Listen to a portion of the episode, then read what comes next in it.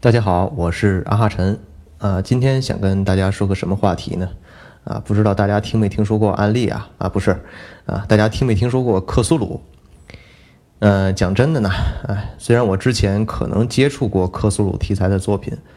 啊，不管是电影、书籍或是游戏，当然啊，那时候不知道什么是克苏鲁，啊，不过长着触须的怪物，我第一感觉呢是章鱼。啊，墨鱼或者墨墨斗鱼啊等食材，估计我下面说完啊啊，又得有人骂我是锁狗了啊。我第一次深入了解克苏鲁文化呢，是《血缘诅咒》啊这么样一款游戏。所以我今天啊又翻出了之前看过的很多的题材内容啊，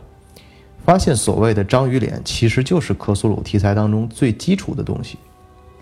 正是由于这样一个呃发掘之后啊。也是害得我好久都不再吃这个章鱼烧了。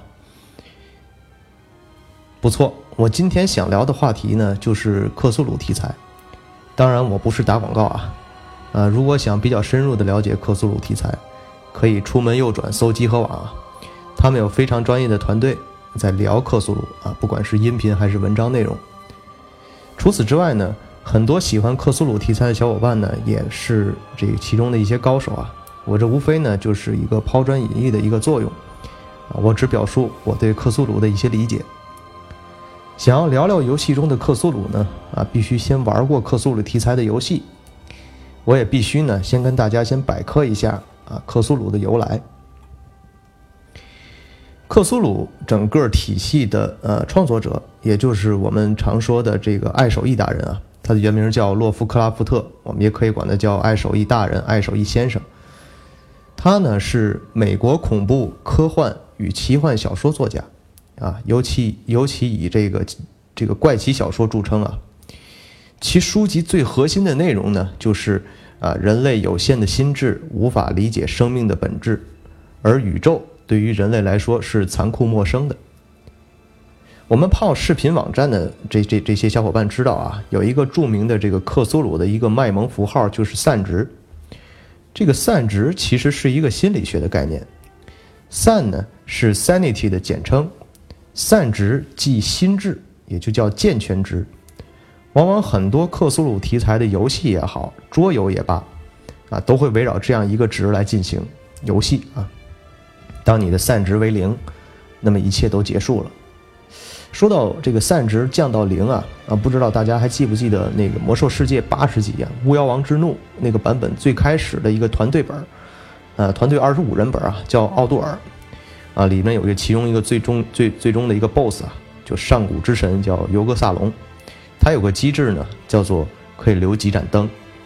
啊，营救多少个守护者就可以让其帮助守护玩家的心智。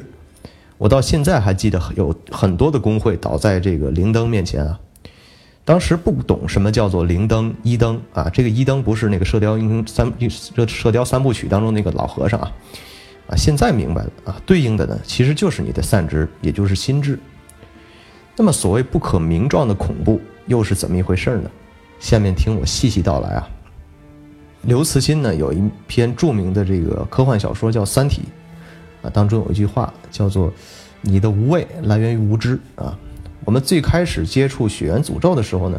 右上角呢会有一个机制叫做灵视啊，不是那个做香氛的那个灵视啊。那么我们在低灵视的时候，很多的怪物我们是看不到的，而且也很难深入的去推进剧情。随着我们不断击杀 BOSS 啊，灵视在不断的增加，我们可以看到更多令人毛骨悚然的怪物。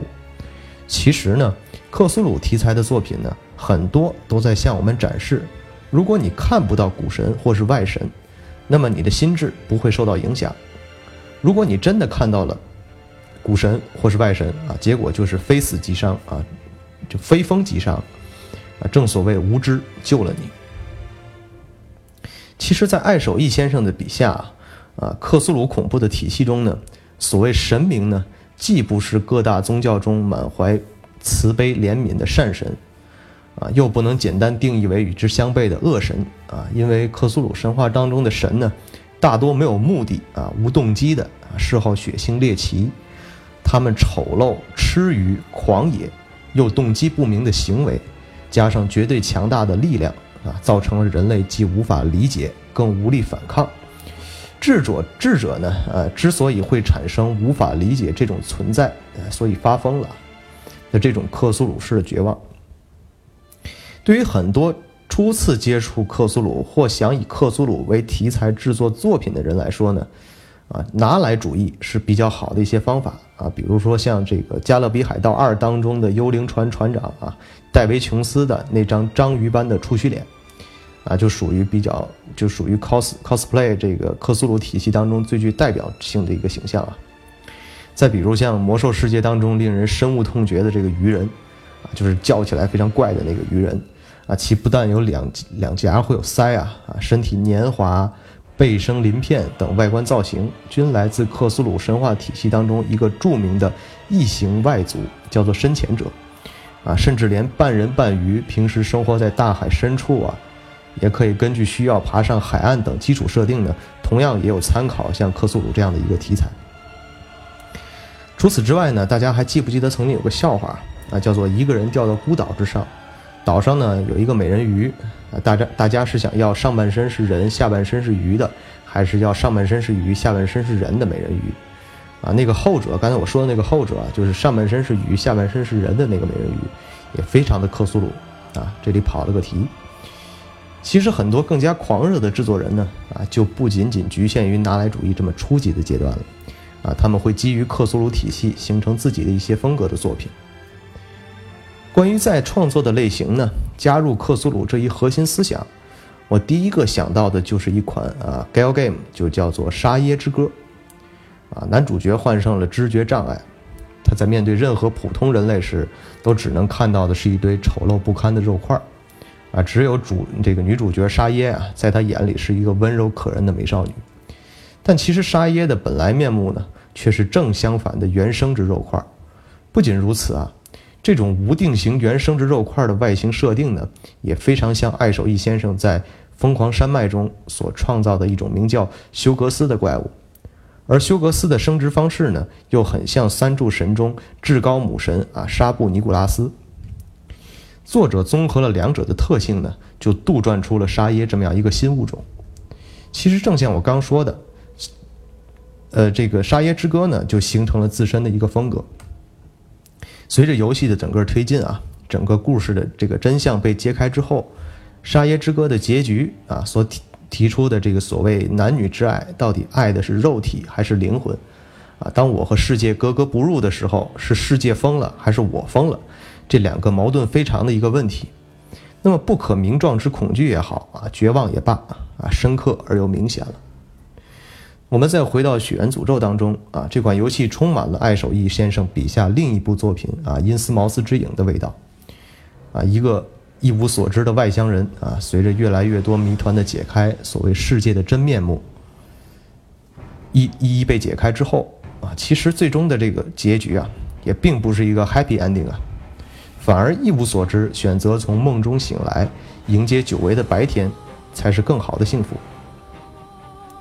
克苏鲁式的恐怖呢，其实和我们之前了解的像这个 jump scare 或者说日式心理恐怖不太一样啊。克苏鲁式的恐怖并没有一张大脸塞满整个屏幕啊，突然出现一张大脸塞满整个屏幕的这样一个状态，也没有各种你本来认识的物种啊啊面目全非啊拼凑在一起变个什么变个别的什么东西来吓唬你。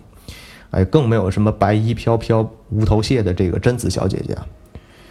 很多恐怖片呢，为了吓人而吓人，啊，塑造所谓未知的气氛，但并不是所有带未知元素的怪物恐怖片就是克苏鲁。哥斯拉这样一部电影啊，大部分时间哥斯拉是不露面的。那么你觉得哥斯拉克苏鲁吗？其实挺克苏鲁的。克苏鲁神话呢，不光描述怪物的强大和不可理解。啊，还描述了人类的无力感。我又想起《三体》中啊，三体人发给人类的那段话，就是“你们是虫子”。啊，或许克苏鲁当中的古神和外神，或者叫旧日支配者，甚至觉得人类的渺小呢，更像虫子里的细胞一样，根本不值一提。那么这种细思极恐的感觉，也就很好理解了。啊，不知道大家有没有这样一个感觉啊？我们学习了很多的知识啊，了解了很多关于宇宙当中的一些呃知识，现在又在我们原先的这个知识体系当中呢，又进行了延伸，啊，这种冲出银河系的发现呢，让我突然觉得，我们是不是只是生活在某个巨大生命体当中的，啊，其中一个小小的细胞而已？在洛夫克拉夫特先生的这个克苏鲁体系当中呢，啊，分为外神啊、旧日支配者、古神和梦境诸神四种神奇。我在这里比较具象的跟大家聊聊这几种啊，先说外神。外神可以说是克苏鲁体系中最为强大的存在，具体有哪些啊？据说有三十多个，大家自行百度啊。如果实在形成脑脑子当中形成不了画面的话，我们可以想一想《许愿诅咒》当中的这个宇宙之女，啊，应该就是外神的一种延伸创造体啊，也可以称这个宇宙之女为眷族。古神呢？可能有一些对人类不不太具有恶意，反而被人类当作善神的啊，当然被人供奉起来了。大部分的这个古神啊，通常对人类是漠不关心的一个状态，也并非与人类为敌。第三种呢，就是旧日支配者，啊，比较好理解，也就是我们常说的这个邪神啊，比如说像什么黄衣王啊、阿萨托斯啊、啊尤格索托斯等等。在这里插一句啊，呃，很多小伙伴呢总爱说这个克总发糖了。啊，很多人问我是什么意思，我在这里解释一下啊，我也不知道发音对不对啊。原文呢就是哎呀哎呀，叫 cru crusru 啊发烫，其实原意呢就是万岁万岁克苏鲁维坦，然后大家卖萌就翻译成了这个哎呀哎呀克苏鲁发糖啊。这里说一个小花絮啊，啊，最后我们聊一下这个幻梦境啊。其重要的构成元素呢，是洛夫克拉夫特发表于一九二六年的长篇小说《秘境卡达斯梦寻记》啊，比较难念啊，这么样一个一个一个书名啊的一个有详细的描写。幻梦境呢，是潜意识与想象力构成的一个平行空间啊，其中的物理法则呢，跟现实有极大的一些差距啊，在其梦境当中就是真实的一个状态。幻梦境呢，其实更好理解为什么呢？就是由人类的一个潜意识构成的一个平行空间啊，在其中人类可以互相沟通，啊，不论语言是什么，啊，登上月球只需要船啊，地球是平面的状态，啊，生活方式呢仍然是中世纪。其实这里的我想脑洞一下啊，啊，关于《冰与火之歌》的这个世界观，啊，是不是就是在这样一个比较克苏鲁的一个幻梦境的一个世界观下设定的呢？这个我不知道啊，这个我也没有什么 呃根据啊，我这只是在自己脑洞。其实想在一期节目之内呢，把克苏鲁讲全了，根本不可能啊。我估计这个话题也永远讲不全。大家如果感兴趣啊，可以去翻阅其他相关的资料或是书籍啊，或者打打游戏啊，比如说像什么辐射四啊、魔兽世界啊、血诅咒啊，都是有很多克苏鲁元素的。最后呢，提醒大家一下啊。不要勉强自己去挖掘克苏鲁题材中的太多内容与知识，啊，如果你没疯掉的话，再回来听听我们的节目。每个人的散值有限，记住，无知即是幸福。好的，本期克苏鲁题材内容呢，就先聊到这儿啊。这个话题估计我也就会做那么一期啊，啊，其他的我也做不了更多延伸的东西了。好的，游戏生来有趣，让我们下期节目再见。